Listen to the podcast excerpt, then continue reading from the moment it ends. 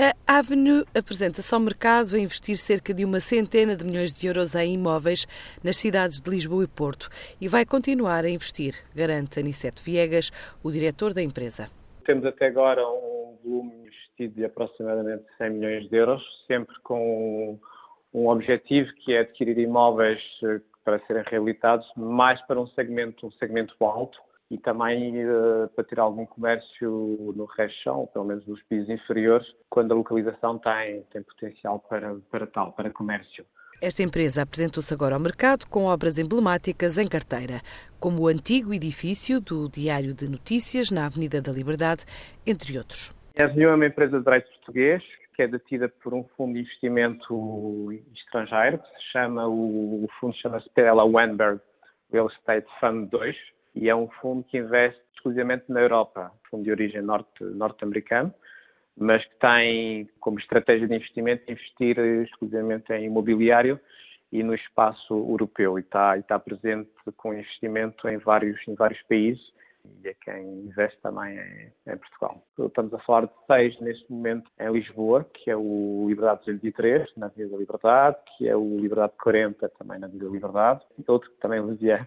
familiar, que é o a antiga sede do Teatro Notícias, também na, na Avenida da Liberdade. Dois no, no Chiado, António Maria Cardoso e na rua Vitor Cordon. E mais um em Lisboa que está neste momento num processo ainda de aquisição. E finalmente um prédio na Avenida dos Aliados no, no Porto. A Avenue traçou como objetivo também apostar noutros segmentos do ramo imobiliário. Prevemos investir mais 100 milhões de euros durante o triênio 2018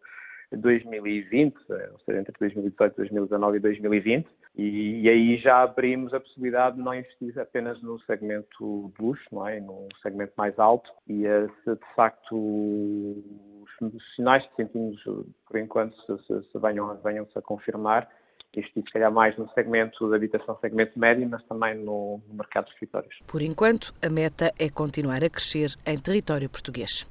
Mais de 70% dos credores aprovaram o plano de recuperação da construtora Irmãos Cavaco, que prevê o pagamento de todas as dívidas no prazo de 15 anos e créditos laborais pagos em 138 prestações mensais. A empresa, fundada há 40 anos, especializou-se em obras hidráulicas, foi declarada insolvente em agosto do ano passado, mas agora consegue os dois terços necessários para o plano de revitalização desta empresa de Santa Maria da Feira ser aprovado. O túnel do Marão contabiliza 7 milhões e meio de euros de receita de portagens, depois de ser atravessado por cerca de 3,85 milhões de veículos neste primeiro ano de funcionamento. De acordo com a empresa Infraestruturas de Portugal, este túnel, considerado o maior rodoviário da Península Ibérica, abriu ao trânsito a 8 de maio do ano passado, ligando a A4 da Maranta, Vila Real e aproximando o interior do país ao litoral, e cerca de 12% do tráfego corresponde a veículos pesados.